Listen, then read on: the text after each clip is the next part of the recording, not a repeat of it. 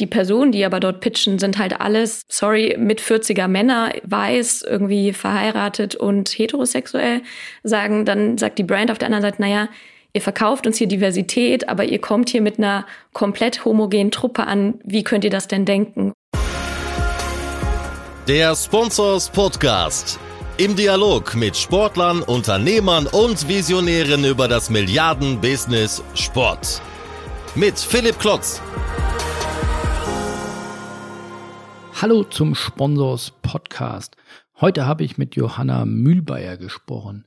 Johanna ist Gründerin und Geschäftsführerin von Equilate Sports und eine Expertin für das Thema Diversität und Inklusion.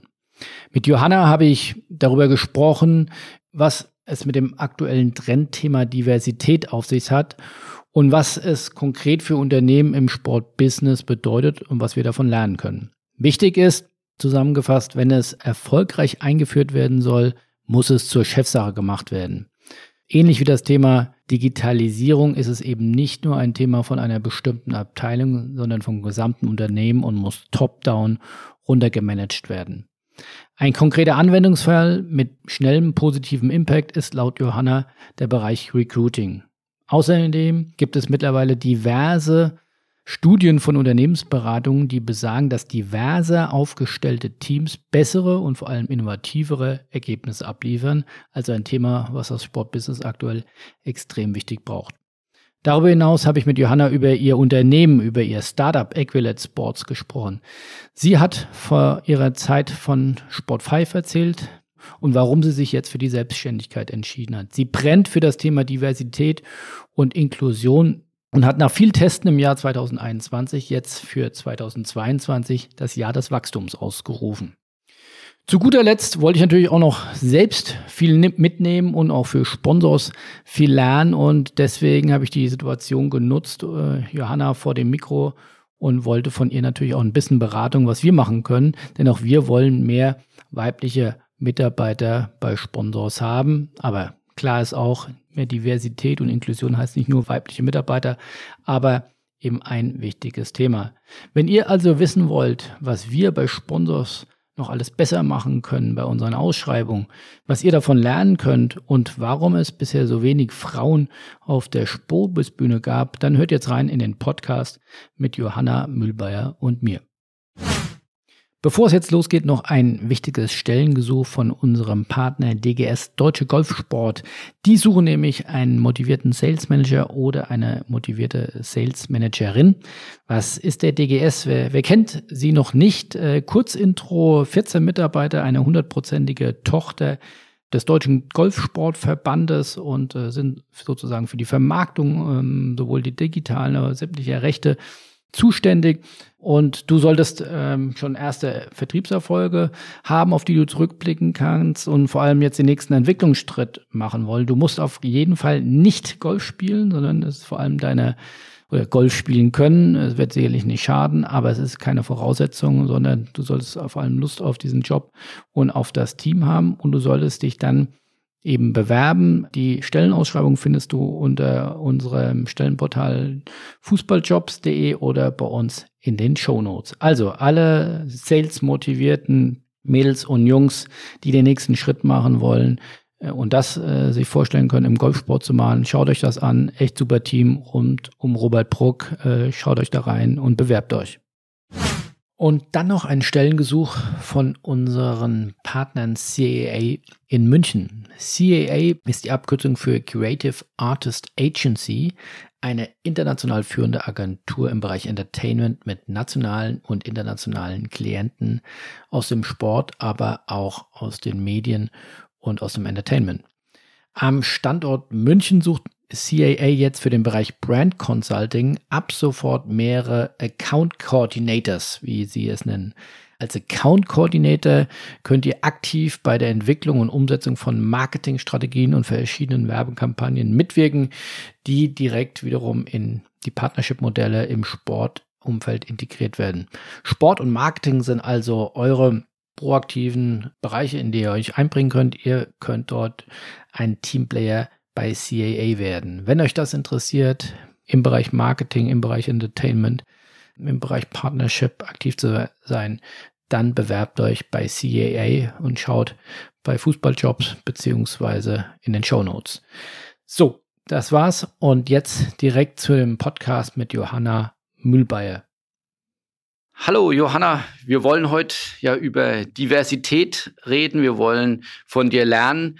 Äh, du bist die Geschäftsführerin Johanna Mühlbayer von Equilate Sports und äh, du hast ja das Thema Diversity auf die Fahnen geschrieben. Und äh, das ist, ohne dem vorwegzugreifen, ja ein ganz wichtiges Thema aktuell und, und sicherlich neben vielleicht Nachhaltigkeit und, und äh, Digitalisierung, das schon ein bisschen länger, aber eines der ganz großen Trendthemen aktuell im Sportbusiness. Nimm uns doch mal mit. Ich habe jetzt das Privileg, dich einfach auch zu fragen, einfaches Wort, aber oftmals viel dahinter. Erklär uns doch, nimm uns doch mal mit, was, was bedeutet für dich oder was bedeutet grundsätzlich im Sportbusiness Diversität?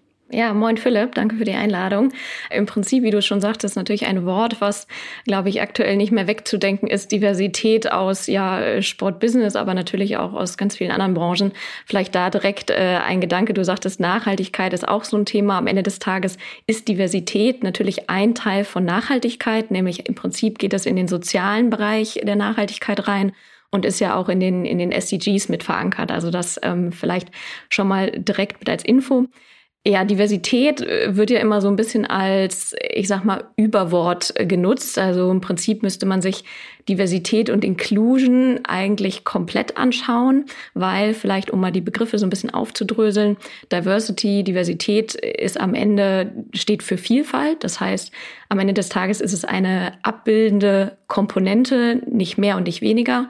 Das heißt, ein Unternehmen, ihr beispielsweise bei der Sponsors, könnt divers sein mit Blick auf das Alter, äh, das Geschlecht, aber natürlich auch auf ja, ethnische Herkunft der Menschen, Nationalität und viele andere Facetten. Und ähm, das heißt, Diversität, wenn man sich zum Beispiel in der Charta der Vielfalt orientiert, unterscheidet im engsten Sinne an, an sieben Charakteristika, wie beispielsweise eben gerade genannt Geschlecht, Alter, sexuelle Orientierung und so weiter, hat dann aber im Prinzip, und das wird oft auch so ein bisschen vernachlässigt, eigentlich ja noch viel mehr Dimensionen. Das heißt, wenn wir innerhalb der, ich sag mal, des Geschlechts Mann bleiben, gibt es ja, also alle Männer sind logischerweise auch nicht gleich, sondern die sind mit Blick auf die Ausbildung, den Familienstand äh, und so weiter natürlich auch sehr unterschiedlich. Also das vielleicht mal so zum, zum Thema Diversität, um da mal das ganze Bild aufzuzeigen.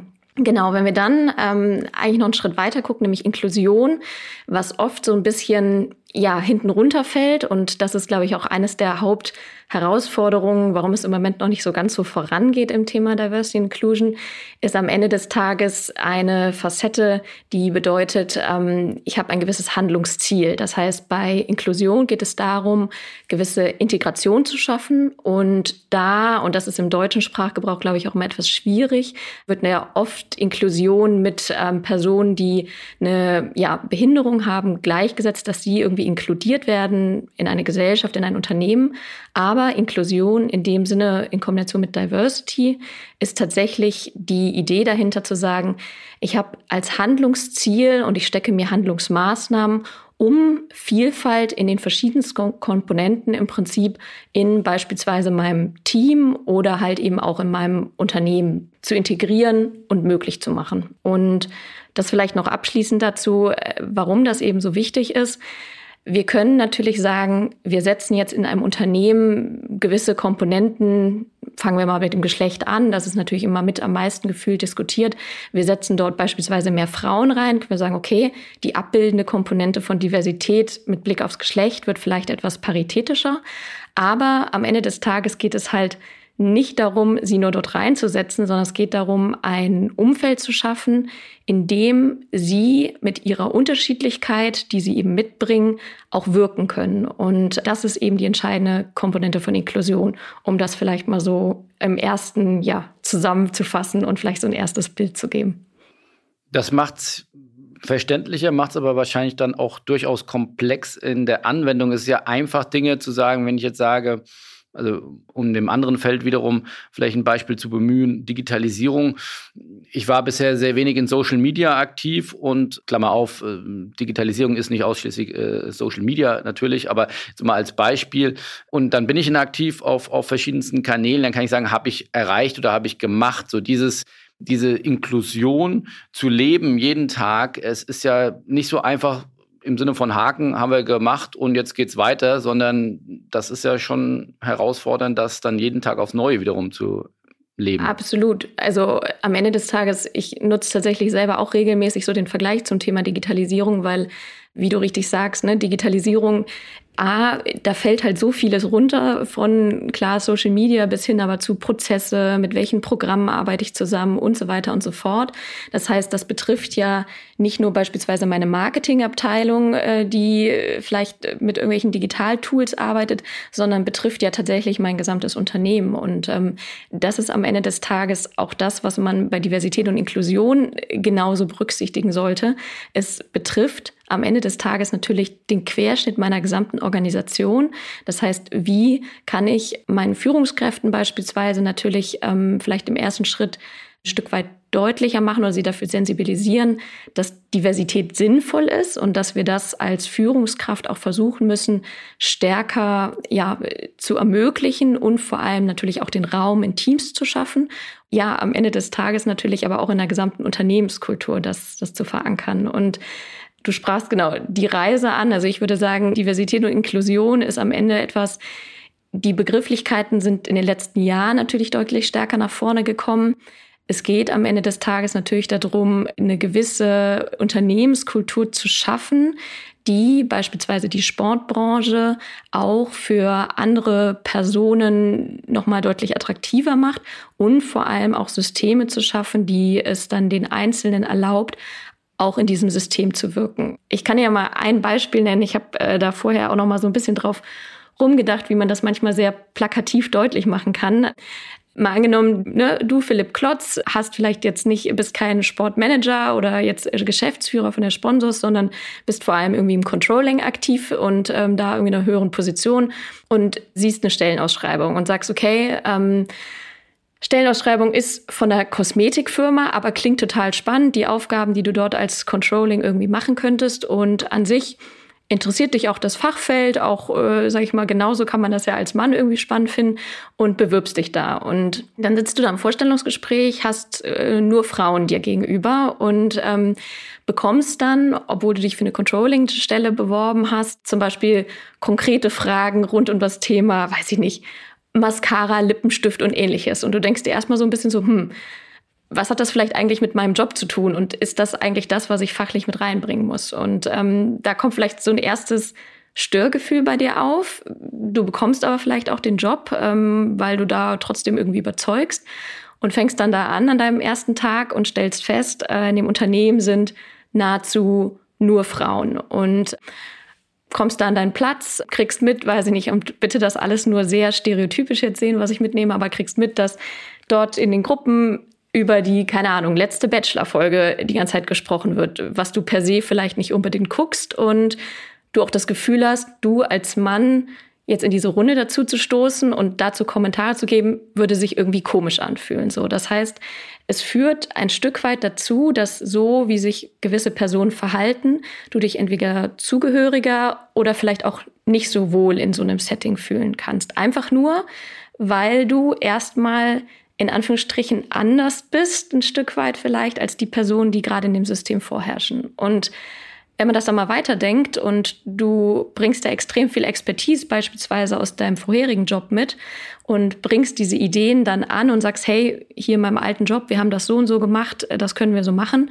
Und du bekommst von der ganzen Runde als eher so Feedback, nee, wir haben das schon immer so gemacht, wir machen das auch weiter so, wird das wahrscheinlich dazu führen, dass du das vielleicht noch zwei, drei Mal anbringst und du irgendwann das Gefühl hast, meine Meinung und die Ideen und die Expertise, die ich eigentlich mitbringe, die wird dort gar nicht wertgeschätzt und die wird dort auch gar nicht anerkannt. Und das ist eigentlich, und entschuldige fürs lange Ausholen, aber so ein bisschen beispielhaft, warum die Inklusion so wichtig ist, weil zum einen müsste man in so einem Moment hoffen, dass deine Führungskraft in deinem Team verstanden hat, Moment mal, der bringt vielleicht, weil du aus der Sportbranche dann kommst, der bringt eine Expertise mit, die uns vielleicht auch in der Kosmetikbranche helfen könnte. Das ist so das Erste. Also Stichwort Relevanz der Führungskraft, das zu erkennen. Aber natürlich auch ein Stück weit wird es dazu führen, dass du das Gefühl hast, hey, du wirst gesehen und gehört Und andersrum, wenn das nicht passiert, wird das wahrscheinlich dazu führen, dass du irgendwann sagst, Moment mal, jetzt brauche ich meine Ideen eigentlich auch nicht mehr einbringen, jetzt gehe ich montags morgens nicht mehr gerne zur Arbeit. Ich fühle mich auch irgendwie nicht wohl, werde vielleicht auch abends nicht zu den Bachelorrunden eingeladen, also irgendwie mal ganz plakativ gesagt. Und eigentlich das, was du an Vielfalt mitbringst, nämlich A, vielleicht als Mann, B, aber auch aufgrund deiner anderen Erfahrung, die kann in diesem Setting gar nicht wirken, was wiederum bedeutet, Stichwort, wir können Diversität irgendwo reinsetzen, wenn wir aber danach und auch nicht davor die inklusiven Strukturen dafür schaffen und das Verständnis, wird das dazu führen, dass du gar nicht wirken kannst und ähm, dann verpufft die ganze Wirkung so. Also das vielleicht mal so ein bisschen, um eine Verdeutlichung zu schaffen. Gibt mir ganz neue Ideen, wo ich mich hinentwickeln kann. ja, absolut. Also äh, die Welt ist offen. Absolut. Aber nein, finde ich ein gutes Beispiel. Der Sport oder Sportbusiness ist ja immer noch sehr männlich geprägt. Ich glaube, von da war das ein sehr gut äh, gewähltes Beispiel, was uns mal vor Augen führt, äh, wie vielleicht dann weibliche Bewerber oder, oder auch Mitarbeiterinnen vielleicht äh, von zu hart geführten Fußballdiskussionen oder anderen äh, Dingen vielleicht auch ein bisschen äh, angewidert sind oder zumindest nicht inkludiert sind. Aber lass uns noch mal so ins Handwerkliche reingehen. Du sagst, das muss das gesamte Unternehmen betreffen, verstehe ich. Aber am Ende des Tages, wir haben es auch eben ja, du sagst es ja selbst, ähm, das Beispiel, wenn auch Digitalisierung am Ende, ja, betrifft das ganze Unternehmen, ist aber auch an einer, in einer Abteilung dann aufgehangen, die das dann auch treibt und, und fördert und fordert und auch reportet und kontrolliert. Wo sollte das am besten das Thema Diversität und Inklusion oder am Ende des Tages ist ja auch Unternehmenskultur, wo sollte das aufgehängt sein? Ja, also ich denke, man muss bei der Aufhängung immer so ein bisschen unterscheiden, wo wird es operativ dann getrieben und wo, sage ich mal, wird die Strategie gesetzt. Und was ich ganz klar sagen kann, und das hat sich auch äh, mehrfach mittlerweile oder hat sich auch durchgesetzt, dass ganz deutlich ist, dass Diversität und Inklusion ein gesamtunternehmensstrategisches Thema ist. Das heißt, es macht an sich keinen Sinn, jetzt meinem, meinem oder meiner CSA-Beauftragten beispielsweise zu sagen, so, du treibst jetzt im Unternehmen das Thema Diversität und, weiß nicht, überlegst dir Maßnahmen und so weiter und so fort. Und wir lagern oder wir, wir stellen das dort ab. Genauso wenig. Und ähm, das ist ja das, wo es meistens landet, wenn es irgendwo landet ist ja, dass es beispielsweise im Bereich HR aufgehangen wird. Und A betrifft es natürlich ganz viele Prozesse, die mit HR zusammenhängen, ähm, Weiterbildung von MitarbeiterInnen bis hin zu natürlich Recruiting, Hiring und so weiter. Das ist auch in Ordnung. Man kann aber auch da ganz klar sagen, man kann es dort aufhängen mit Blick auf, wie wird das Ganze ausgestaltet. Aber dann muss ein wirklich Direct Report und diese Person, die das verantwortet, auch direkt in der Unternehmensstrategie mit drin sitzen, weil Diversität ja nicht nur mit Blick nach innen als Arbeitgebermarke beispielsweise eine Relevanz hat, sondern genauso, und ich habe es in der Vergangenheit auch, auch erlebt, dass beispielsweise, wenn man als Unternehmen auf potenzielle Sponsoren zugeht und man irgendwie ein Nachhaltigkeitskonzept pitcht, die Personen, die aber dort pitchen, sind halt alles, sorry, mit 40er Männer, weiß, irgendwie verheiratet und heterosexuell, sagen, dann sagt die Brand auf der anderen Seite, naja, ihr verkauft uns hier Diversität, aber ihr kommt hier mit einer komplett homogenen Truppe an. Wie könnt ihr das denn denken? Und das zeigt aus meiner Sicht ganz klar, dass ja, operativ kann man sagen, man kann es in HR aufhängen, aber es muss ganz eng mit der Unternehmensstrategie gedacht werden, um wirklich nachhaltig im Unternehmen auch, sag ich mal, über alle Ebenen hinweg da auch Veränderungen zu schaffen. Macht Sinn, äh, ist, glaube ich, in der Tat, äh, je nach Größe des Unternehmens, da kommen wir später nochmal drauf, äh, glaube ich, durchaus eine Herausforderung, wo man sagt, was alles top-down angesiedelt sein muss. Ähm, in der Theorie sicherlich richtig, in der Praxis das zu leben, ist, glaube ich, gar nicht so leicht. Aber ich will noch mal ganz kurz oder jetzt immer noch am Anfang ja auf einen anderen Punkt hinaus, den ich sehr spannend finde.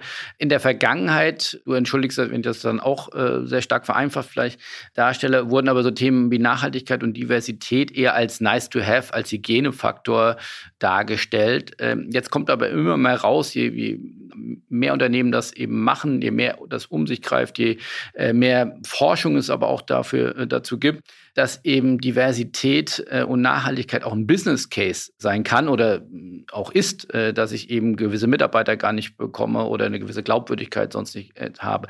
Hast du da auch eine, eine Faktenlage, wo du sagen kannst, ja, Diversität ist auch ein Business Case? Ja, absolut. Also wenn man, ich meine, klassisch die bekanntesten Unternehmen, die regelmäßig Studien dazu erheben und auch wirklich Langzeitstudien sind ähm, sowohl McKinsey als auch BCG. Also da wird dann ganz klar untersucht, nicht nur mit Blick aufs Geschlecht, aber beispielsweise auch auf das Thema ähm, genau Nationalität bzw. ethnischer Hintergrund, wie vor allem mit Blick auf Führungsteams Diversität sich positiv zum einen auf Financial Outperformance wurde dort gemessen, also sprich äh, Abbott ähm, Return on Investment, aber vor allem auch das Innovationspotenzial bzw. die Innovationsumsätze eines Unternehmens. Und ähm, was dort eben rauskommt, also wir gehen jetzt nicht hart in die Statistik, ich glaube, das macht auch keinen Sinn, aber dass deutlich signifikantere, höhere Umsätze gemacht werden von geschlechtlich gemischten Führungsteams genauso, aber eben auch was die Nationalität angeht. Aber, das sagen diese Studien eben auch ganz klar, das Ganze funktioniert nur, wenn, Stichwort Inklusion, wenn die restlichen Strukturen im Unternehmen auch dem entgegenwirken. Also sprich beispielsweise, wenn ähm, ja, Führungsteams beziehungsweise eben die Führungskräfte das eben auch befürworten, dass es in Summe im Unternehmen eine Sensibilität für das Thema gibt und so weiter und so fort. Also auch da sagen alle Studien, und ich glaube, die ersten wurden meines Wissens 2012 gemacht oder 2013, dass dort ganz klar das reine Einsetzen nichts bringt, aber natürlich, wenn du dann die Strukturen im Unternehmen dort auch entsprechend anpasst, das schon mehr reinwirkt. Und ich weiß, also ich möchte auch immer gar nicht zu hart auf das Thema Quote gehen, weil ich immer weiß, da gehen die Gemüter immer in alle Richtungen. Aber was man da nochmal vielleicht veranschaulichen dazu sagen kann, eine Quote beispielsweise ist ja genauso einfach ein Hebel natürlich, um eine gewisse Diversität vielleicht ähm, zu ermöglichen.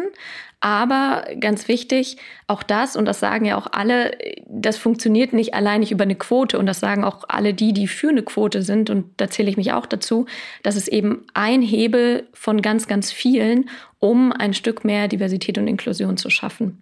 Und vielleicht, weil du den Business Case ansprachst, also es ist eben nicht so, wir setzen jetzt, wenn wir beim Geschlecht bleiben, fünf mehr Frauen ein ne? und dann kriegen wir oben irgendwie 100 Euro mehr am Ende des Jahres rum, sondern da ist ja vor allem die Idee, dass wenn die Personen sich, und dann das Beispiel mit dir und der Kosmetikfirma, in dem Setting wohlfühlen, wenn sie einbringen können, was sie vielleicht wissen, was sie gelernt haben, dann wird das dazu führen, dass, und das zeigen Studien auch en masse, dass sie sich mehr mit ihrem Job identifizieren, dass sie motivierter zur Arbeit gehen und genauso logischerweise, dass halt die Kreativität gesteigert wird, weil wenn wir ein Team von fünf Personen haben und die haben alle das Gleiche gemacht versus ein Team von fünf Personen, die alle was Unterschiedliches gemacht haben, ist die Wahrscheinlichkeit ganz klar höher, dass wir auf ganz, also deutlich mehr Ideen und deutlich mehr Lösungsansätze kommen. So und das ist der Business Case, der dahinter steckt. Und das, aber du sprachst das ja auch schon an, nicht jedes Unternehmen kann mal ebenso von jetzt auf gleich die Dinge verändern. Wichtig ist, A, es braucht extrem viel Zeit. B, es gibt natürlich auch nicht die eine Blaupause, wie man das Ganze machen kann, sodass am Ende des Tages es einfach vor allem C, und das ist das Wichtigste auch zu sagen, harte Arbeit ist, diese Strukturen, diese Unternehmenskultur und dieses Verständnis vor allem auch in meinem Unternehmen, ob ich jetzt ein KMU bin oder ein größeres Unternehmen, natürlich implementieren. Das geht nicht von heute auf morgen, genauso wie du eine Digitalisierungsstrategie ja auch nicht von heute auf morgen ausrollst. Ne? Ich will dir da zustimmen und auch an dem Beispiel nochmal recht geben. Äh, das ist ja vor allem jetzt auch nochmal so zu sehen, dass, sag ich mal, äh, bei dieser Firma nennen wir sie jetzt mal Douglas, bei der ich ja jetzt das, das Controlling. Ja, genau. äh, Übrigens, die das, Umsätze äh, ja, mit der männlichen Zielgruppe werden auch äh, stückchenweise immer höher, laut Tina Müller. Also von daher. Genau, das, das wollte ich.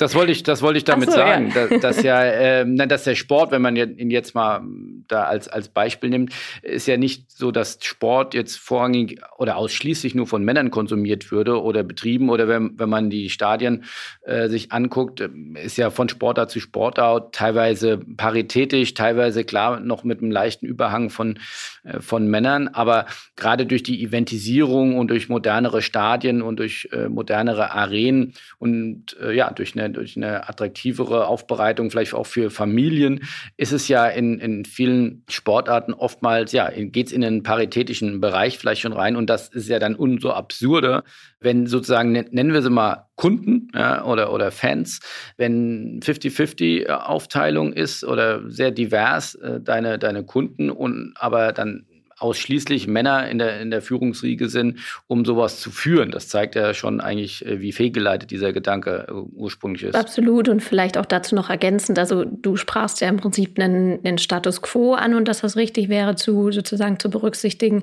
Man kann es ja auch mal umdrehen. Also äh, das Sportbusiness und genauso wie viele andere Branchen hat ja derzeit und nicht nur durch Corona auch extreme Struggle und es gibt ähm, aus verschiedensten Gründen vielleicht auch mehr und mehr Sponsoren, die sagen, weiß ich ich nicht, äh, ich ziehe mich vielleicht sogar aus dem Sport zurück oder ich kann mich vielleicht auch damit nicht mehr identifizieren. Oder wenn wir uns jetzt die, die, den Media-Deal, irgendwie den letzten Mal DFL anschauen, ich glaube, es ist ja ziemlich genau stagniert, beziehungsweise, glaube ich, ein kleines bisschen nach unten gegangen, so dass ja auch die Frage ist, es geht ja gar nicht nur darum, eine bestehende Zielgruppe zu bedienen, sondern vielleicht auch die Überlegung, Moment mal, wenn wir andere Leute reinholen, ähm, dann haben wir auch oder ganz andere Produkte schaffen, haben wir vielleicht auch eine Chance, Stichwort äh, neue Umsatzfelder, ähm, auch eine ganz andere Zielgruppe anzusprechen und die auch für uns zu gewinnen. Und das ist was, ähm, das wird aus meiner Sicht zu wenig im Sport und oft auch natürlich noch woanders. Ich kann jetzt vor allem nur für den Sport sprechen, zu wenig gedacht. Also es wird extrem viel darüber diskutiert, ob das jetzt Quote, gendergerechte Sprache und so, das sind alles wichtige Themen, die ich ja auch, also absolut, wie gesagt, befürworte und treibe. Aber am Ende des Tages, wir reden hier von Sportbusiness, dann lass uns doch mal überlegen, welches Potenzial eigentlich im Moment schlummert, weil wir nicht anfangen zu überlegen, wie können wir eine größere Vielfalt in unserer Belegschaft beispielsweise bekommen, um mehr Umsätze zu machen? Oder aber, wie gesagt, nach außen, um ganz andere Kunden und Kundinnengruppen anzusprechen. Und ähm, vielleicht auch da noch ein letzter Gedanke, gerade was es mir finanziell bringt. Es ist ja nicht nur so, dass es mir vielleicht neue Umsatzpotenziale nach außen bringt, sondern andersrum, vielleicht spart es mir auch Geld ein. Ne? Also es gibt Studien noch und nöcher, was es Unternehmen kostet, wenn meine MitarbeiterInnen regelmäßig, also die Fluktuation hoch ist und sie mein Unternehmen verlassen. Das heißt, ich glaube, eine Studie von Deloitte sagte, pro MitarbeiterIn im KMU sind es knapp irgendwie 14.000 Euro. Lass es 20, lass es 10 sein. Aber am Ende des Tages ist das unheimlich viel Geld, was aus meiner Sicht der Sport, der Fußball und auch die anderen Bereiche sich nicht leisten können oder sollten, sondern dann lass uns doch überlegen, wie können wir die Leute halten, neben dem Wissen, was sie ja auch über die Zeit aufbauen. Ne? Also da steckt auch ein enormer Business Case dahinter. Gibt es denn klare, konkrete KPIs, die man so, das ist ja in einem sehr professionell geführten Unternehmen, ist ja auch wichtig. Du sprachst vorhin das Reporting an, Direct to Strategie oder CEO. Wie misst man sowas? Ist das in Quoten zu messen? Gibt es andere KPIs, wo jetzt Menschen, die uns zuhören, äh, die sagen, echt, was Johanna sagt, das macht total Sinn. Äh, lass uns doch mal einen Status quo auch mal ermitteln. Gibt es da solche Benchmarks, gibt es KPIs, an denen man, nach denen man sich richten sollte? Also ich würde da vielleicht gern sogar noch mal dein Bild der Digitalisierung nehmen. Ist da so ein bisschen die Frage, was gucken wir uns denn gerade genau an und dann zu überlegen, welche KPIs mit reinspielen. Also beispielsweise geht es tatsächlich um das Thema Employer Branding und da vielleicht jetzt mal die Facette Recruiting. So, natürlich kann man da ganz harte KPIs hinterlegen. Das bedarf eben aber einfach nur, dass man dieses Riesenwort Diversität anfängt erstmal aufzudröseln und zu sagen, was bedeutet denn eigentlich aktuell Diversität für mich, mein Team oder mein Unternehmen so. Und wenn beispielsweise ein Punkt das Thema Recruiting ist, dann kann ich natürlich sagen, okay, was ist meine aktuelle, wenn wir jetzt bei der Dimension Geschlecht bleiben, was ist meine aktuelle weibliche Bewerbungsquote? Wie viele Frauen habe ich aktuell im Unternehmen? Und dann, und das ist ja vor allem mal das Interessantere, sich zu schauen, anzuschauen, auf welcher Ebene stehen denn diese Personen? Wie lang bleiben sie im Schnitt versus im Verhältnis äh, zu den männlichen äh, Counterparts? Und natürlich auch, und ähm, das ist ja auch immer so ein, einen, ja, wie soll ich sagen, ein gern genommenes Argument natürlich, dass äh, Frauen irgendwann vielleicht, zumindest wenn sie sich für Familie entscheiden, mal eine Zeit lang rausgehen. Aber dann auch zu sagen, als was steigen sie denn in meinem Unternehmen, wenn sie wiederkommen, wieder ein? Also ein Stück weit, also Stichwort KPIs in dem Bereich zum Beispiel wirklich mal sich anzuschauen, überhaupt, wo stehe ich denn, Status quo? Und das ist der Anfang von Diversitätsmanagement im Unternehmen, um erstmal zu elaborieren, wo sind denn eigentlich meine Probleme? Und wenn ich meine Probleme kenne, dann bin ich tatsächlich relativ schnell und leicht ja auch in der Lage, KPIs hinterzusetzen, wie, okay, ich will bis nächstes Jahr die Bewerberinnenquote um x Prozent erhöhen oder ich möchte x Frauen beispielsweise im Unternehmen halten oder beziehungsweise weiterentwickeln. Also, wie gesagt, bitte die Frau-Mann-Thematik jetzt einfach mal stellvertretend für alle Dimensionen zu sehen. Aber das wäre, wenn wir jetzt von KPIs sprechen, allein auf das Thema Recruiting mal ein Beispiel. Genauso kann man das aber natürlich über, über die ganzen anderen Facetten äh, spielen. Also Stichwort Führungskräfte, Weiterentwicklung und Co.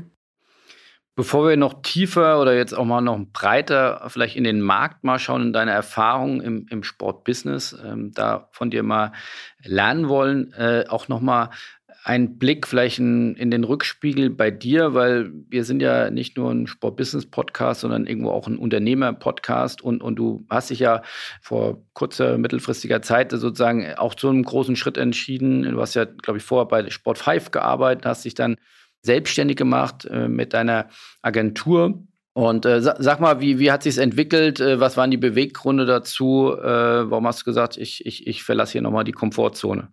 Ja, genau. Also ich war bis äh, Ende 2020 bei Sport 5, ähm, knapp, ja, müssten so um die vier, viereinhalb Jahre gewesen sein, ähm, war da in der Strategie im Business Development und ähm, als ja strategische rechte Hand von Hendrik Schippers tätig. Also vielleicht der Reihe nach, also Gründe für die Entscheidung, dann mich selbstständig zu machen oder wie du sagst, die Komfortzone zu verlassen waren vielschichtig. Also zum einen natürlich, also hast du ja auch mitgekriegt, dass sich bei Sport 5 auch einfach viel verändert hat. Bei mir jetzt ganz konkret beispielsweise auch, auch die Führungskraft gewechselt hat und das bei mir nochmal angeschoben hat, so, wo geht's eigentlich für mich weiterhin? Möchte ich auch in dem, in dem Berufsfeld oder sag ich mal in dem Themenfeld bleiben? Und dann sicherlich, und ähm, das ist jetzt gar nicht explizit auf einen Arbeitgeber zu schieben, aber habe ich natürlich, ich meine, ich war auch regelmäßig, ob auf dem Spobis oder natürlich, wenn man sich Spot 5 anguckt, ist es ja erstmal auch nicht anders. Es war halt immer ein extrem männlich dominiertes Umfeld, das jetzt gar nicht mal äh, andauernd negativ gesehen, also das ist mir auch wichtig zu sagen. Aber es hat natürlich für mich weit was angeschoben zu sagen, habe ich eigentlich, Stichwort Repräsentativität, habe ich eigentlich die gleichen Chancen, eine Karriere dort zu machen, wie es vielleicht auch meine männlichen Counterparts haben. Und das war für mich eigentlich der Anstoß, mich mit diesen Gründen, mich mit dem Thema Diversität auseinanderzusetzen und habe dann gemerkt, dass ich eine extreme Leidenschaft genau dafür entwickle, zu sagen, was ist eigentlich der Benefit von Diversität und Inklusion und wie können wir es eigentlich auch zum Benefit der Sport-Business-Branche schaffen, dort Veränderungen hinzukriegen. Und dann, ja, bin ich da Ende 2020 rausgegangen, habe gesagt, okay, ich mache mich selbstständig, weil zu dem Zeitpunkt und auch bis heute eigentlich gibt es keine wirklichen Jobs in der Branche dazu. Also zeigt ein Stück weit natürlich auch, wie weit oder nicht weit die Branche auch bei dem Thema ist. Und habe dann gesagt, okay, ich guck mal, was kommt. Also ich habe äh, den, den Vorteil gehabt, äh, dass ich auch mit Spot 5 natürlich direkt weiter im Austausch war, ihnen auch in der Diversitätsstrategie sie ein halbes Jahr beraten durfte und habe meinen eigenen Podcast, also einen Equalate Sports Podcast gestartet und dann eigentlich stückchenweise verschiedene Produktstränge aufgebaut mit dem Ziel, erstmal zu schauen, wo ist denn wirklich Möglichkeit für Business da? Und Jetzt im Prinzip hat sich das so entwickelt im letzten Jahr. Ich habe ein relativ großes Mandat bei, bei Red Bull, wo ich konkrete Workshops mache. Ähm, wie gesagt, ich habe für Spot 5 gearbeitet. Aktuell habe ich einige, ich sag mal, Angebote draußen, auch mit äh, Verbänden zusammenzuarbeiten. Und Ecolate hat sich dann am Ende des Tages so herausgestellt, dass da unheimlich viel Potenzial drin steckt was dazu geführt hat, dass ich eine UG gegründet habe, also sprich eine Kapitalgesellschaft und sich jetzt sukzessive so drei Standbeine oder Produktbeine aufbauen. Das ist genau das Thema Consulting, also Status Quo-Analyse in Unternehmen, zu gucken, was ist die Strategie, wie kann ich die umsetzen. Die zweite Säule ist am Ende des Tages, ich habe es jetzt mal Coaching genannt, also Workshops, Trainings für Führungskräfte zum Thema Diversitätsmanagement, Inclusive Leadership, Unconscious Bias, aber natürlich auch für Mitarbeiterinnen und Mitarbeiter. Und dann im Prinzip die dritte Säule, die aus meiner Sicht die anderen beiden auch so ein bisschen verbindet, ist das Thema Connecting. Ich habe unter anderem Mentorship-Programm für angehende weibliche Führungskräfte letztes Jahr gestartet. Und die Idee dahinter ist aber natürlich, die Mentorinnen und Mentoren können Männer wie Frauen sein. Sprich, die Idee dahinter ist wirklich zu sagen, wie können wir ein Stück weit ein Netzwerk aufbauen, wo einfach deutlich mehr Geschlechtervielfalt ist und wo voneinander gelernt werden kann und Stichwort Zugang zu Netzwerken auch dann wirklich allen ermöglicht wird. Und ähm, in dieser Connecting-Säule, ja, ich sag mal, entwickeln sich gerade noch ein paar weitere Dinge, ähm, die dann hoffentlich Stück für Stück 22 ähm, ja, ausgebaut werden. Okay, und das heißt, du willst dann auch weiter wachsen in, mit Mitarbeiterzahlen? Genau. Also momentan bist du dann noch ähm, als, als Einzelkämpferin oder es kam ja auch mal die, die Nachricht, dass der, dass der Simon von, vom BVB auch noch bei dir einsteigt. Wie, wie groß seid ihr als Team? Genau, also äh, Simon Meyer, äh, den ich ja noch aus äh, damals Lager der Spots-Zeiten kenne, wir haben auf ein paar Projekten zusammengearbeitet, ist da absoluter äh, Sparringspartner und Partner in Crime. Also er ist ähm, jetzt von, von Unternehmensseite bei Equalate direkt nicht mit drin, aber das äh, war auch, also von vor allem auch seiner Seite gar nicht unbedingt der Plan, weil er ja mit äh, sowohl Family plus eigenes Startup gerade einiges aufbaut. Aber er ist vor allem beim Thema Mentorship extrem dabei und wir sind halt im regelmäßigen Austausch. Also klassisch, äh, man braucht Sparingspartner, Partnerinnen, um halt Ideen, Produkte und so weiter voranzutreiben. Also genau das zu Simon und zum Thema Wachsen. Ähm, ich habe tatsächlich just heute eine äh, Stellenausschreibung für eine erste Werkstudentin, Werkstudent ähm, ausgeschrieben. Also sprich, da geht es vor allem ums Thema Marketing und Kommunikation. Und ähm, ja, wenn sich die Themen weiter so entwickeln, dann ist durchaus der Plan auch zu wachsen. Genau. Also das das äh, wird 22 sicherlich ein Stück weit auch zeigen. Aber die Chancen sehen, glaube ich, ganz gut aus aktuell. Dann lass uns doch nochmal einen Blick, äh, wir haben es jetzt schon ein, zwei Mal angeschnitten, äh, wo, wo, steht denn heute das Sportbusiness, das äh, sogenannte, also sagen wir jetzt mal die Vereine, die Verbände, die großen Vermarkter, die Medien, mit denen, ja, Stakeholder, mit denen wir uns äh, jeden Tag auseinandersetzen dürfen und, und die du ja dann auch sicherlich äh, im Inner Circle äh, betrachtest. Wo steht da in Bezug auf Diversität und Inklusion das Sportbusiness? Also ich würde mal sagen, ich meine, es ist immer schwer für eine gesamte Branche oder ein Business natürlich zu sprechen und kann das jetzt erstmal aus meiner persönlichen Perspektive nennen. Es ist definitiv eine Befürwortung von allen Seiten da, dass dieses Thema getrieben werden muss. Ähm, ich glaube und hoffe, dass vielleicht beides damit einhergehen, dass das nicht aus, äh, was man ja oft bei Nachhaltigkeit auch hat, dass das nicht aus Marketingthemen getrieben wird, sondern wirklich aus einer Überzeugung, dass es ähm, den, den Unternehmen, den Verbänden jeweils etwas bringt. Also da glaube ich schon ein Stück weit, dass äh, dieses Verständnis zumindest da ist, was so die Hygienefaktoren sind. Ich glaube allerdings auch, dass es dann im Moment so mein Gefühl noch ein wenig bröckelt danach. Also allein dieses Verständnis von Diversität und Inklusion eben in Verbindung, vor allem mit dem Element der Inklusion. Das ist aus den Gesprächen, die ich führe, glaube ich, sehr wenig bewusst und vor allem auch der Link zu, was bedeutet das für mich und was hat das für Auswirkungen auf mein, meine wirtschaftlichen ähm, Faktoren. So, ich glaube, das ist vor allem noch zu wenig beachtet und ich glaube, es ist unterschätzt. Ja, da ist ein Stück weit natürlich mein Ziel, mit dem, was ich tue, auch zu versuchen oder mit Unternehmen zusammenzuarbeiten, um ihnen genau diesen Link deutlich zu machen, weil mir geht es jetzt nicht um irgendwie Charity und sagen, hey, wir wollen jetzt hier irgendwie mehr Diversität, sondern mir geht es darum zu verstehen, dass da ein entscheidender Hebel für mehr Innovation drin steckt. Und ich glaube, das ist noch nicht so ganz verstanden vor allem noch nicht auf Management-Ebene. Also Stichwort, wo ist das Thema aufgehangen? Also das sehe ich ganz klar. Und vielleicht der dritte Punkt, ähm, der damit einhergeht, solange es kein Management-Thema wird, ist auch sehr überschaubar natürlich Commitment für sowas, Zeit, Ressourcen, Geld auszugeben. Und ich verstehe absolut, dass auch andere Themen in Corona-Zeiten jetzt auch mit Geisterspielen und so weiter auch irgendwie Priorität haben.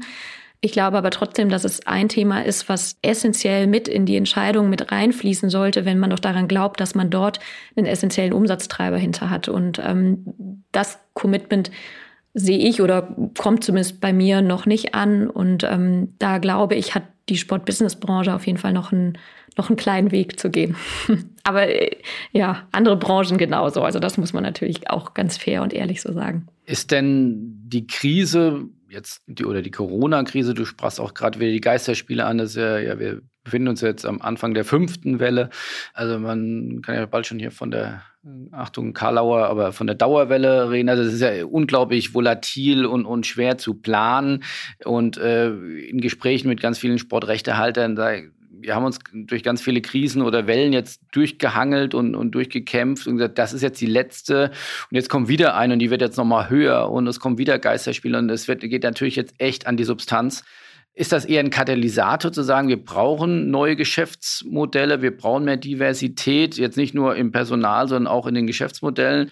Oder führt das eher dazu, was ja auch menschlich nachvollziehbar ist, zu sagen, wir müssen uns jetzt nur aufs Überleben konzentrieren und jetzt alles, was irgendwie nicht zu 100 Prozent darauf einzahlt, dass wir hier finanziell und, und, und äh, ja, als Institution überleben, das, das schieben wir erstmal nach hinten?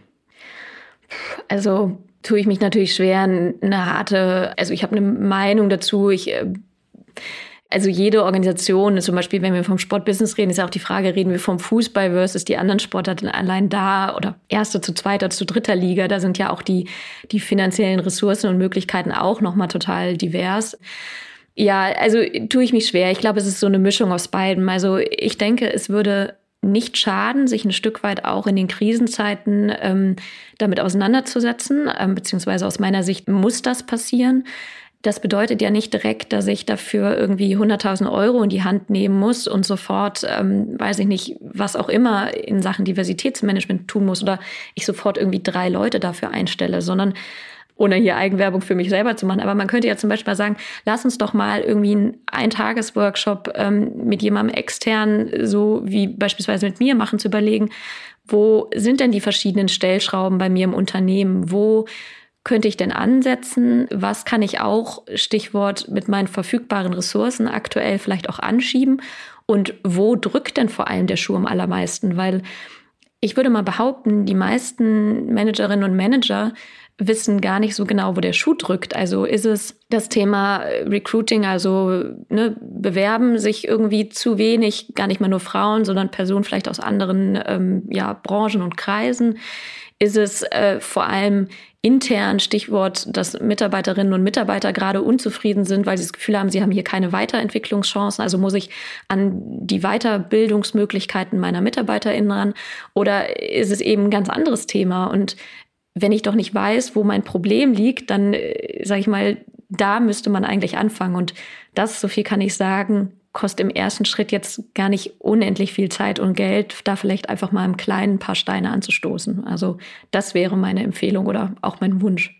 Ja, das ist ja eine gute Botschaft, weil ich glaube, um wieder den Vergleich zur Digitalisierung zu bemühen, da weiß man ja oftmals nicht, wo man anfangen soll. Dann ist der Berg so groß und in wie viele Scheiben kann man ihn zerschneiden?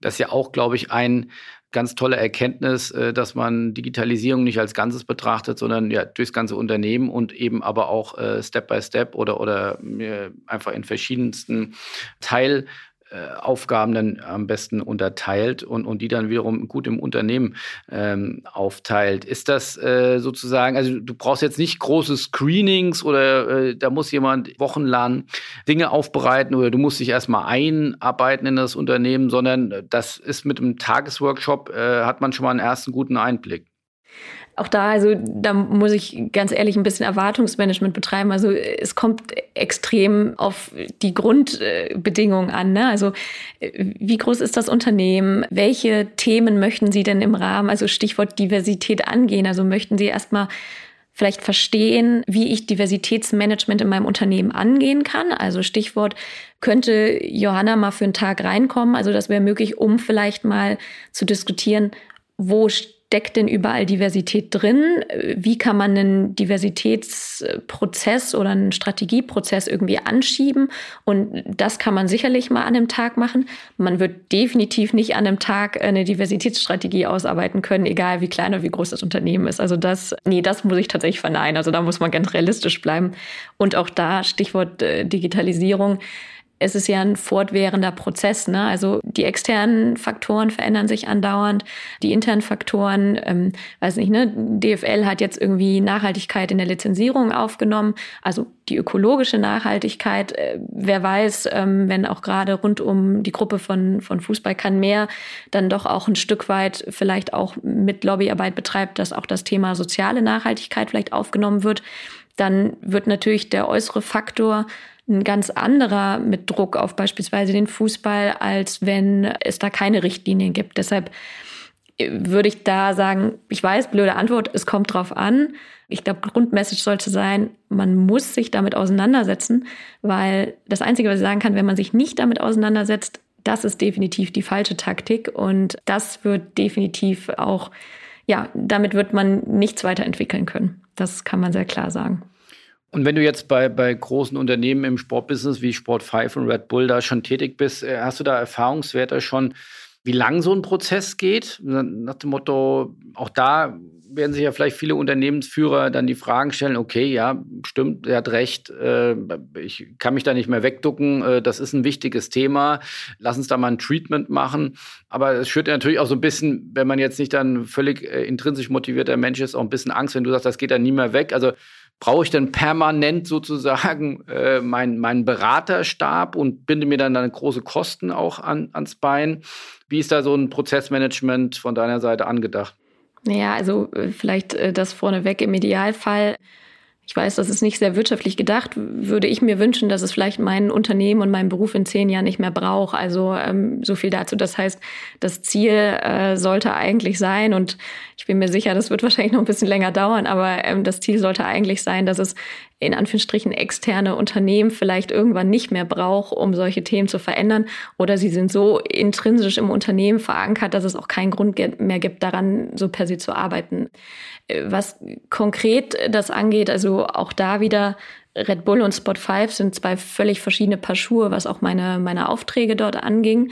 Sowohl bei Spot 5 habe ich ja auch erstmal das, dass sie sich der Diversität annehmen wollen, mit initiiert. Wir haben ähm, ja da, sage ich mal, uns einzelne Teilbereiche rausgesucht und ähm, die habe ich halt mit erarbeitet.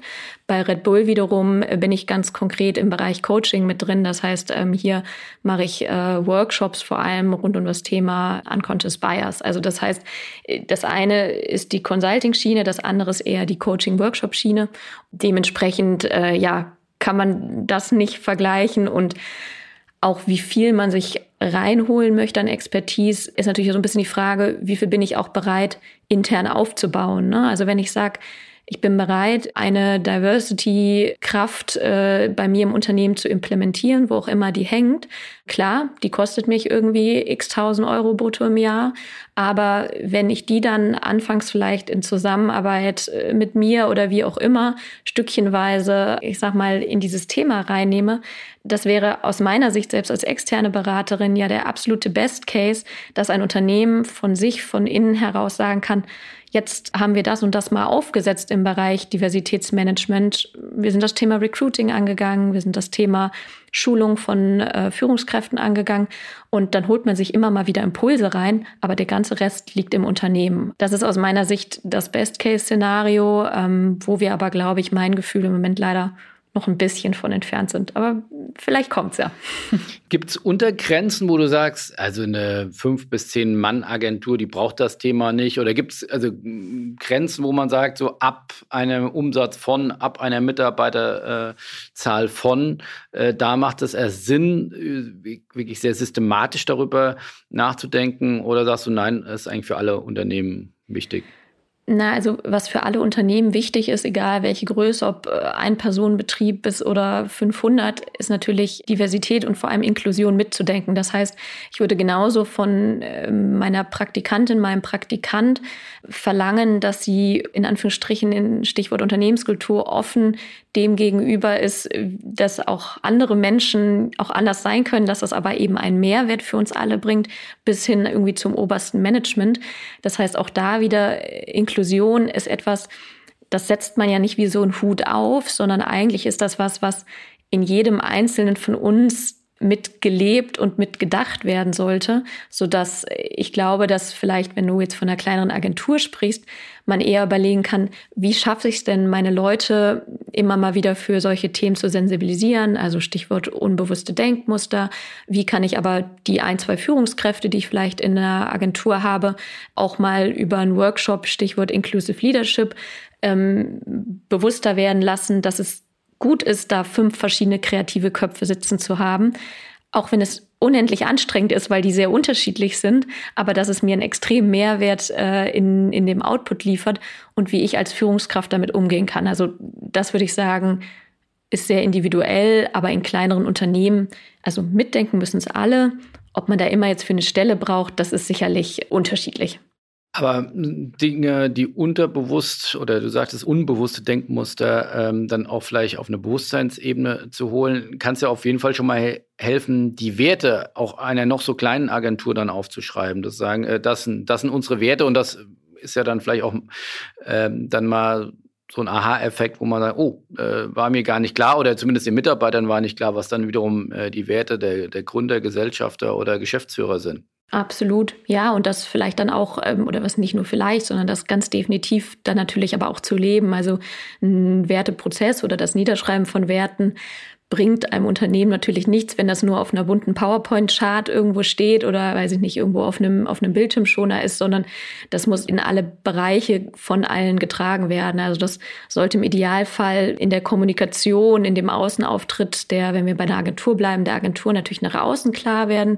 Genauso, aber natürlich sollte der, die Geschäftsführerin auch schauen im Umgang miteinander, dass diese Werte gelebt werden aber genauso, weiß nicht, äh, Junior zu Senior auch die Möglichkeit und das Selbstvertrauen haben, wenn man das Gefühl hat, hey, hier werden Unternehmenswerte verletzt, dass man das auch ansprechen kann und auch äh, völlig über Unternehmenshierarchien hinweg, weil das ja auch oft so eine alte Denke ist. Es geht immer nur von oben nach unten, ähm, aber das, glaube ich, ist auch oft noch nicht so ganz verstanden.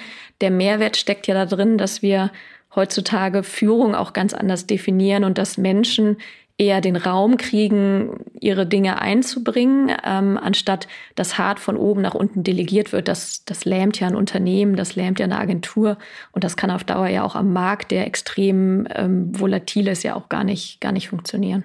Aber geht das auch, also wir reden jetzt große Unternehmen im Sportbusiness, sicherlich Sport 5, das sind dann einige hundert Mitarbeiter. Auch Clubs haben mittlerweile einige hundert Mitarbeiter.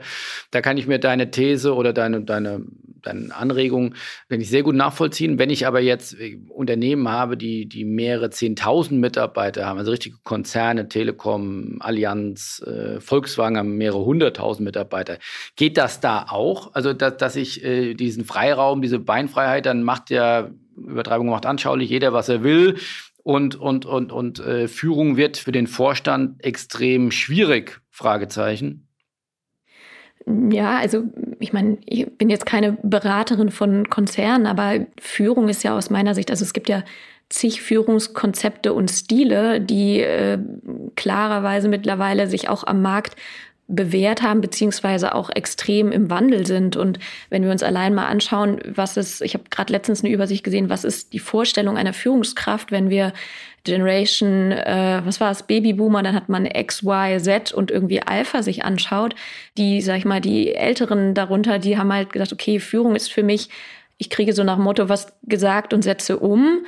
Dann, ich glaube, in der Generation Y, zu der ich jetzt gehöre, geht es so darum, vor allem ähm, Führungskraft ist für mich ein Mentor, eine Mentorin. Und dann hast du irgendwie bei den, bei den äh, Jüngsten, also Generation Z, wobei Alpha ist jetzt natürlich die Jüngste, die sagen halt, für mich ist Führung Freiraum und eher Inspiration kriegen. Und ähm, klar, man muss immer das Setting von einem Unternehmen sehen, aber auch in einem Konzern brichst du das ja runter in Kaskaden und in Teams. Und je nachdem, was der Anspruch vom Team ist, klar, wenn du im produzierenden Bereich bist, dann hast du eine sehr klare Vorgabe, was gemacht werden muss und wie. Aber genauso hast du ja, weiß nicht, wenn wir VW nehmen, kreative Bereiche, du hast irgendwie Marketingbereiche und da möchtest du ja diese Kreativität haben und dann musst du ein Stück weit, neben dem, dass du natürlich jüngeren Generationen auch ein Stück weit äh, gerecht werden musst, das genauso wiederfinden. Ne? Deshalb würde ich jetzt sagen, das geht definitiv und große Konzerne setzen sich ja auch intensiv ähm, damit auseinander, teilweise nach meinem Gefühl sogar vielleicht fast mehr, als es sogar die kleineren tun. Ja, und ich finde, was auffällig ist, man sieht das ja hier sind wir wieder beim Thema Digitalisierung oder, oder digitales äh, Wahrnehmen oder ist ja fast schon Metaverse, weil wir uns ja nur im digitalen Raum befinden. Ähm, wenn jetzt den Herbert Dies oder andere CEOs äh, sehr präsent mittlerweile dann sind, auch in sozialen Medien, äh, bei LinkedIn, die sind ja dann auch Eigenmarken mittlerweile, fast so wie Fußballer, um, glaube ich, auch so diese Inspiration, Aspekte, die du nennst, ähm, dann eben auch sichtbar, nicht nur nach innen, sondern auch nach außen für Mitarbeiter und Mitarbeiterinnen zu sein. Und äh, ja, sozusagen mehr als nur die Führungskraft äh, auf dem Papier, sondern auch wirklich eine Inspirationsfigur. Ja, und ich glaube auch ein Stück weit ist es mittlerweile, unsere Gesellschaft verändert sich ja auch und wir wollen irgendwie nicht mehr so dieses, glaube ich, den, die eine Machthaberin äh, oben sitzt und Ansagen macht, sondern ich glaube, dass es immer mehr darum geht, ja zu sagen und auch nur so funktioniert aus meiner Sicht ja ein erfolgreiches Unternehmen, wie können wir uns in einem Zeitalter, wo Produktlebenszyklen auch immer kürzer werden, wie können wir uns auf Veränderungen einnorden und wie können wir uns darauf einstellen. Und ich glaube, ich habe das jetzt mehrfach auch in Podcasts gehört, gelesen, Führungskräfte heute, die oder gute Eigenschaften von Führungskräften sind jetzt nicht unbedingt, dass sie eine harte Fachexpertise haben, sondern dass sie a sich schnell in neue Umfelder irgendwie reindenken, reinarbeiten können und vor allem, dass sie fast mehr zum Teil People Manager sind, also dass sie eine hohe Empathie aufweisen, um zu verstehen, Moment mal, was passiert denn da mit der Person X, die ganz anders ist als Person Y. Und was muss ich denn als Führungskraft eigentlich tun, damit ich Person X und Y bei mir erhalten kann und B dazu bringen kann, dass, dass sie diesen Mehrwert schaffen, ohne dass man beiden jetzt genau das Gleiche anbietet. Also Gehalt jetzt mal außen vor, aber die einen brauchen vielleicht ein flexibles Arbeitsmodell oder die wollen halt irgendwie zu Hause sitzen und von dort arbeiten und die anderen wünschen sich halt ein Büro, wo ich vielleicht auch irgendwie einen Kicker stehen habe und auch irgendwie, weiß nicht, Lunchmöglichkeiten habe. Und das gilt es in Zeiten, wo Arbeitgeber diejenigen sind, die härter dafür kämpfen müssen, die guten MitarbeiterInnen zu gewinnen, das zu berücksichtigen und nicht andersrum einzufordern. Naja, gut, die bewerben sich nicht bei uns, dann kommen sie halt nicht zu uns. Also das ist, glaube ich, also das kann man heute so nicht mehr denken. Ja, der, der Markt hat sich auf jeden Fall komplett gedreht. Also ich glaube, äh, ich kenne kein Unternehmen in unserer Branche, aber auch da, natürlich weit darüber hinaus, das äh, nicht die Herausforderung hat, gute Mitarbeiter zu finden und, und äh, ja, da sicherlich äh, viele Ausschreibungen draußen hat, also uns inklusive. Wir bekommen auch zu wenig weibliche Bewerbungen. Kannst ja gleich mal ein kleines äh, Tipprunde äh, nach dem Podcast äh, geben. Aber gibt es denn offensichtliche Dinge, die wir falsch machen, gerne offen raus. Äh, ansonsten wäre meine. Ja, kann ich die zwei, drei ähm, Sachen nennen. dann sag mal. Dann sag mal. Ja, also du sagst, es äh, bewerben sich äh, so wenig Frauen. Ich meine, das ist ein typisches äh, Argument, was, äh, also was heißt ein Argument, ein Thema, was ja irgendwie alle anbringen. Ich stelle dann immer die Gegenfrage so, warum bewerben sie sich denn nicht? Und ich würde mal behaupten, dass ihr euch noch nicht intensiv damit auseinandergesetzt habt, mit der Frage, warum bewerben sie sich denn nicht? Also A, könnte ja im allerersten Schritt erstmal die These sein, so, sie treffen gar nicht auf eure Stellenanzeigen. Und ich glaube, dass allein das schon ganz gut zutreffen könnte, weil wo schreibt ihr aus? Ne? Also ihr schreibt auf, auf eurem eigenen Jobportal aus, ähm, ihr schreibt vielleicht noch auf Stepstone, wobei das weiß ich nicht, vielleicht auf LinkedIn und ihr teilt es über euer eigenes Netzwerk. Und ich meine, kannst ja mal den Test nach dem Podcast machen, guck mal in dein Telefonbuch, schmeiß mal alle privaten Kontakte raus, zähl mal nach, geschlechtermäßig Männer versus Frauen. Und dann zähl mal nach, wer von denen vielleicht auch die sind, mit denen du regelmäßig sprichst, wie viele Frauen da eben dabei sind. Und also das ist, glaube ich, ein Thema, könnte ich mir vorstellen. Also sprich, ihr schreibt an den falschen Stellen aus.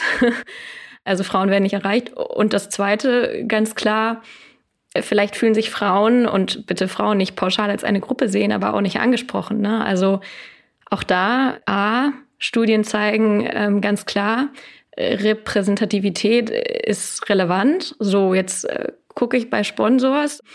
Also, ne, wir sind hier ja konstruktiv kritisch. Ich sehe natürlich auf der Seite fast nur Männer. Ähm, ich finde auf LinkedIn natürlich auch fast nur, äh, wenn ich jetzt bei Personen gucke, die bei, bei euch arbeiten, sind natürlich auch fast nur Männer. So, dann ist für mich natürlich so ein bisschen die Frage, okay, gehöre ich da eigentlich hin und möchte ich mich da bewerben? So, das ist das nächste.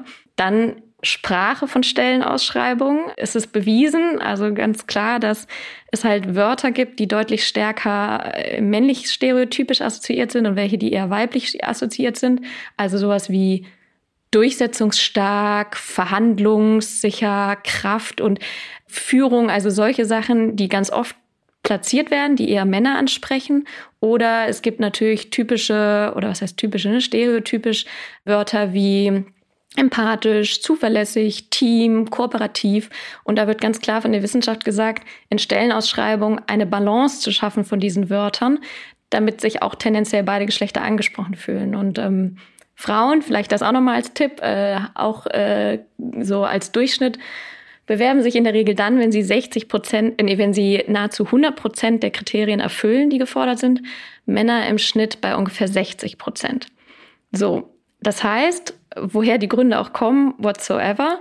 Aber es ist natürlich so, je mehr Kriterien ich in meiner Stellenausschreibung schreibe, desto höher natürlich die Wahrscheinlichkeit, dass wenn man von so einer Statistik ausgeht, dass sich vielleicht eine Frau dann vielleicht denkt, ha, passt bei den ein, zwei Kriterien nicht, bewerbe ich mich gar nicht erst. Wohingegen Männer vielleicht sagen, ha, zwei passen, die anderen sechs, wird schon klappen so.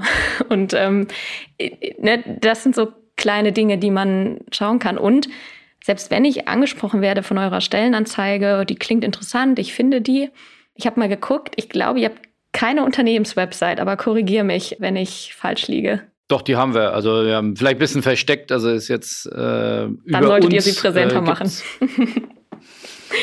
ja, also ich habe sie zumindest nicht gefunden. Also das waren so, also auch da wichtig, ne? Es ist, äh, es ist ja keine Kritik, sondern ich glaube, es ist eher ein Aufruf zu überlegen, Moment mal, wo sind denn die Stellschrauben, wo vielleicht Frauen entweder nicht angesprochen werden oder auf der, ich sag mal, Journey, wenn man das so nennen will, will verloren gehen. Und da sollte jetzt gar nicht mehr nur von euch, sondern von ganz vielen, glaube ich, viel stärker sich mal überlegt werden, wie kommuniziere ich es, was ist die Bildsprache, wie werde ich gefunden oder Sponsors Podcast weiß ich ja, dass ihr da in Anführungsstrichen die Person ganz oben interviewen wollt. Aber ich habe heute Morgen mal durchgezählt. Ich glaube, von 193 Podcast-Folgen sind es es sind zwei Frauen, beziehungsweise in Anführungsstrichen zweieinhalb. Vivi war zusammen mit Stefan Felsing ja im Doppelpodcast in den gesamt 193 Episoden meines Wissens. Ja, das ist ja eine wundervolle Überleitung über mein, mein Thema. Also das, aber auch, nein, vielen Dank für die konstruktive Kritik. Das ist, äh, trifft so sicherlich bei der ein, zwei Punkten totalen Schwarze. Ich finde, äh, dass äh, genügend Frauen nicht da, wenn ich auf LinkedIn gucke. Ja, das ist ja so ein klassisches Henne-Ei-Problem, aber im Zweifel liegt der Ball da sicherlich äh, bei uns im Unternehmen. Aber äh, dann könnte ich wieder sagen, ja, wenn es ja keine bewirbt, und dann bin ich wieder in diesem alten äh, Denkmuster. Verstanden. Äh, vielleicht kannst du ja nochmal den Tipp geben, wo sind denn äh, äh, die Plattformen, die sich dann Frauen angucken, wenn du das dann so bewusst jetzt mal schwarz-weiß, äh, ist klar, aber du hast sicherlich einen guten Punkt mit, mit, mit LinkedIn oder eigene Netzwerke, die sind sicherlich zu großen Teilen männlich geprägt. Äh, wo gibt es denn dann die Plattformen, wo man vorrangig dann Frauen erreicht? Ja, also es ist ja nicht so, dass es jetzt irgendwie rein männliche, rein weibliche äh, Plattformen gibt, aber also beispielsweise die Her Career, also ist äh, vor allem eine Karrieremesse, ähm, die es äh, theoretisch, glaube ich, in Nicht-Corona-Zeiten natürlich offline, ansonsten wahrscheinlich auch im digitalen Format gibt. So spricht grundsätzlich, was Karriere angeht, äh, erstmal, wie das Wort sagt, Frauen an. Das heißt, wenn man irgendwie sucht, könnte ich mir zum Beispiel vorstellen, man könnte sich da mal anschauen, ob das jetzt natürlich ein Stand ist oder ob das irgendwelche Plattformen sind, die vielleicht auch dort angeboten werden, man sich dort platziert. Dann ist natürlich auch immer so ein bisschen die Frage, also man, ein paar weibliche Kolleginnen habt ihr ja auch. Also eine durfte ich letztens kennenlernen, Julia Wilkins, die ja, glaube ich, auch noch sehr frisch bei euch dabei ist.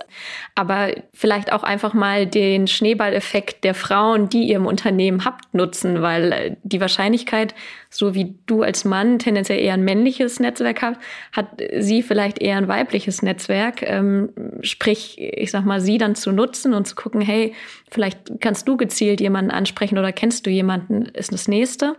Und Stichwort Redaktion, weil ich glaube, wir hatten es vor einem Jahr auch mal, als wir telefoniert haben und du sagtest, ja genau, es äh, bewerben sich äh, keine Frauen im, sag ich mal, Sportjournalismus und äh, ja, vielleicht gibt es so wenige. Beispielsweise Fr Frauen reden über Fußball, unter anderem Mara Pfeiffer hat auch einen eigenen Podcast, ist Journalistin. Ähm, einfach mal die Frauen, die es gibt, anzusprechen und zu schauen, über sie vielleicht äh, auch an weibliche Bewerberinnen zu kommen gerade für euren Bereich, ohne jetzt viel zu viel Beratung hier zu machen, würde ich, also das wären mal so die drei Sachen, die ich machen würde. Das Rechnung stelle ich dann nachher, ja. Hat, hat, sich, hat sich schon gelohnt. Nein, aber ein ernsthafter Punkt, weil äh, du hattest ja eben angesprochen mit meinem Podcast, aber auch mit dem Spobus, das hast du jetzt nicht gesagt, aber äh, es ist wirklich der Punkt, wo wir am häufigsten, sag ich mal, auch, auch kritische Kommentare bekommen nach dem Motto, gibt ja viel zu wenig Frauen äh, auf der Mainstage oder auf allen Bühnen. Äh, da sage ich absolut korrekt. Ja, das sehe ich ganz genauso.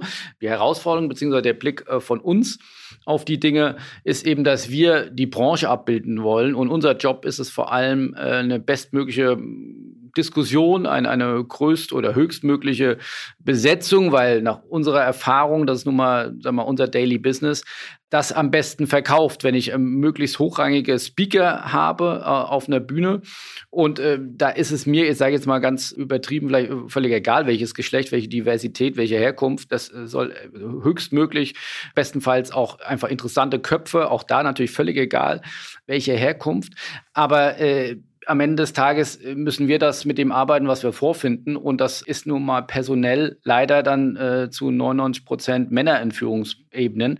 So, da ist ja jetzt die Frage, ist es dann unsere Aufgabe, das sag mal, ein Stück weit zu verzerren, zu sagen, wir nehmen jetzt eher dann Frauen aus der zweiten, dritten, vierten Ebene mit Geschäftsführern männlicherseits auf, auf einer anderen Ebene, wo ich sage, das ist auch unfair eigentlich den Geschäftsführer gegenüber, weil die auch erwarten dürfen, das ist zumindest unser Feedback, was wir bekommen, beziehungsweise auch unser Anspruch, zu sagen, wenn ich da eine Diskussion auf Augenhöhe führe, dann müssen das halt eben Geschäftsführer sein. So, das ist wirklich ein Dilemma, wo, wo ihr sagt, also welchen Tod sterbe ich jetzt? Also will ich dieses, äh, sag mal, von der Qualität unserem Anspruch genügen oder will ich dem, sage ich jetzt mal, dem Anspruch genügen, dass ich auch mehr Frauen eben auf die Bühnen setze?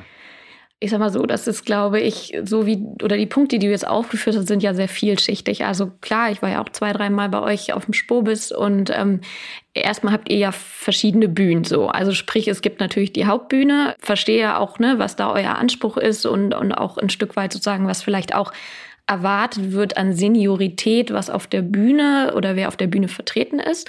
Auch da könnte ich mir trotz allem vorstellen, dass es ein paar mehr Frauen definitiv gibt, die man auch also auf dem Level auf die Bühne holen könnte. Also da ist natürlich auch so ein Hatten bisschen. Hatten wir ja auch mit, mit, mit Katja Kraus beispielsweise und also, aber. Genau, absolut. Ja, also ich schätze Katja Kraus, ich bin ja auch mit ihr im Austausch und das äh, finde ich auch gut und richtig. Sie wird natürlich immer gerne als, also nichts gegen sie, ganz im Gegenteil, aber als immer so die eine Person genommen, die dann sozusagen einmal auf der Bühne ist. Ähm, da bin ich mir sehr sicher. Also A, gäbe es noch viel mehr, ob es eine Jana Bernhardt ist, Heike Ulrich, wobei ich glaube, sie war sogar eingeplant, ähm, war dann, glaube ich, auf Reisen beim letzten Spubis. Aber da, äh, weiß nicht, eine Sandra Schwedler, Aufsichtsratsvorsitzende ähm, beim, beim FC St. Pauli. Also ist ja nicht so, dass es dort gar keine geben würde. So, aber das ist vielleicht so das eine. Ergänzend, du sagst, das wird gespiegelt von, von den Herren in den Runden, dass sie auf Augenhöhe sprechen würden. Ich würde das gerne mal, also ich, wir können das hier nicht lösen, aber ich würde es zumindest mal kritisch hinterfragen, weil also trotzdem gibt es auf zweiter und dritter Ebene sehr viele Frauen oder auch einige Frauen und da die Frage ist, ob das nicht vielleicht sogar die Diskussion interessant auch nochmal verändern würde. Stichwort Diversität und verschiedene Perspektiven.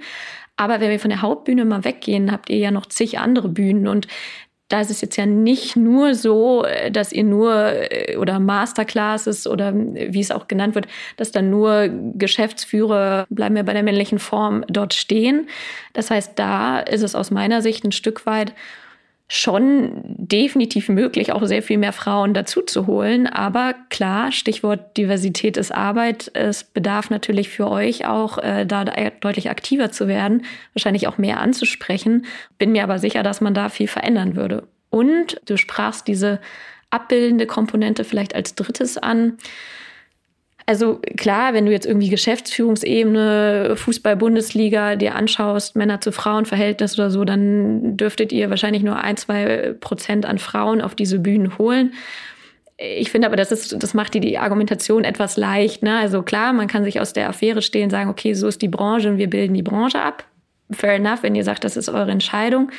Aber auch da wieder aus meiner Sicht andersrum gedacht, a, ihr könntet Vorreiter sein, Stichwort USP, auch vielleicht gegenüber anderen Eventbranchen oder Eventveranstaltungen, die es im Moment ja auch nicht in Anführungsstrichen anders machen.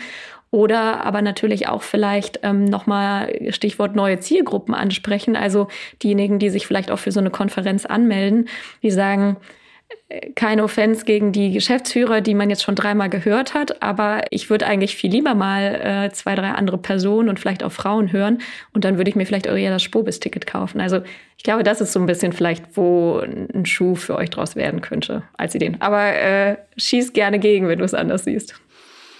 Ne, gar nicht dagegen. Also ich nehme das gerne konstruktiv auf. Zur Wahrheit gehört äh, oder zur Ganzheitlichkeit des, der Beobachtung oder der, der Analyse. Die Masterclasses sind sozusagen ein Produkt, äh, das von unseren äh, Partnern gekauft wird. Also da, da haben wir gar keinen Zug, äh, Zugriff äh, drauf, wie die gestaltet werden.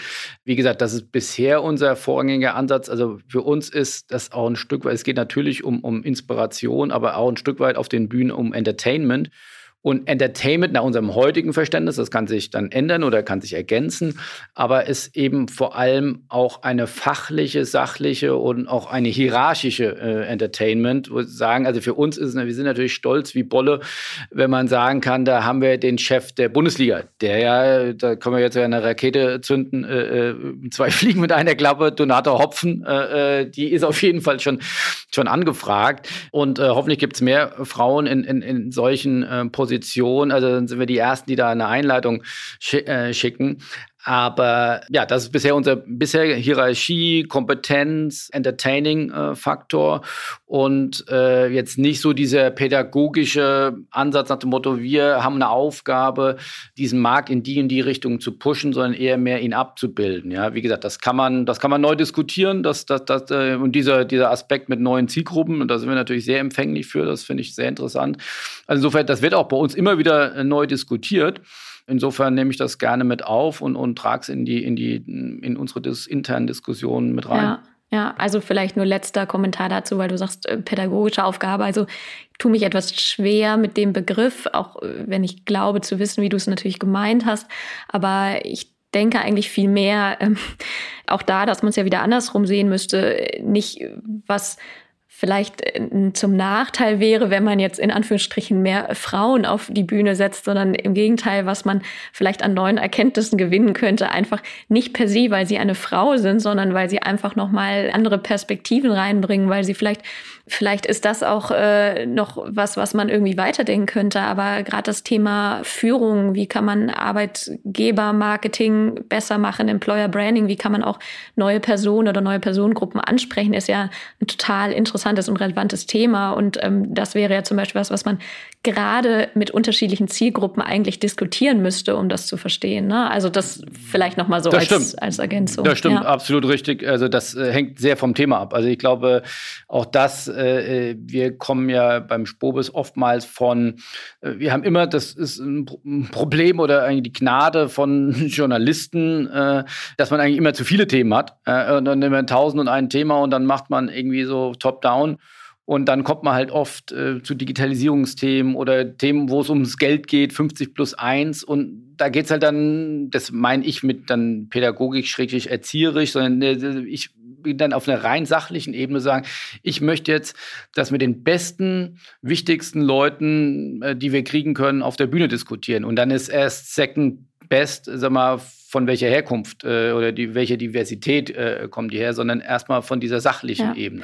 Aber dürfte ich fragen, wie ihr auf diese Themen kommt? Weil also ich jetzt zum Beispiel im Nachgang, vielleicht habe ich es auch überlesen, ich kriege natürlich euren Newsletter ähm, noch nie in Anführungsstrichen oder jetzt auch als Spobis-Gästin eine Umfrage gekriegt habe, so nach dem Motto, welche Themen fandst du gut, nicht so gut oder welche Themen würdest du dir wünschen? Und die Frage, die sich ja eher stellt, ist, ob, weil du sagst, ne, ihr kommt von den Fachthemen, so soll es ja auch sein, ihr seid ja eine Fachkonferenz, aber ich habe das Gefühl, dass beispielsweise sowas wie Führung, wie geht also New Work in Kombination mit dem Sportbusiness oder so, solche Themen sind ja bislang meines Wissens noch nie so wirklich auf der großen Bühne diskutiert worden. Und das sind ja extrem interessante Themen. Und also da Stichwort die Kundinnengruppen fragen und vielleicht wäre das ja nochmal ein Ansatz für euch, ne?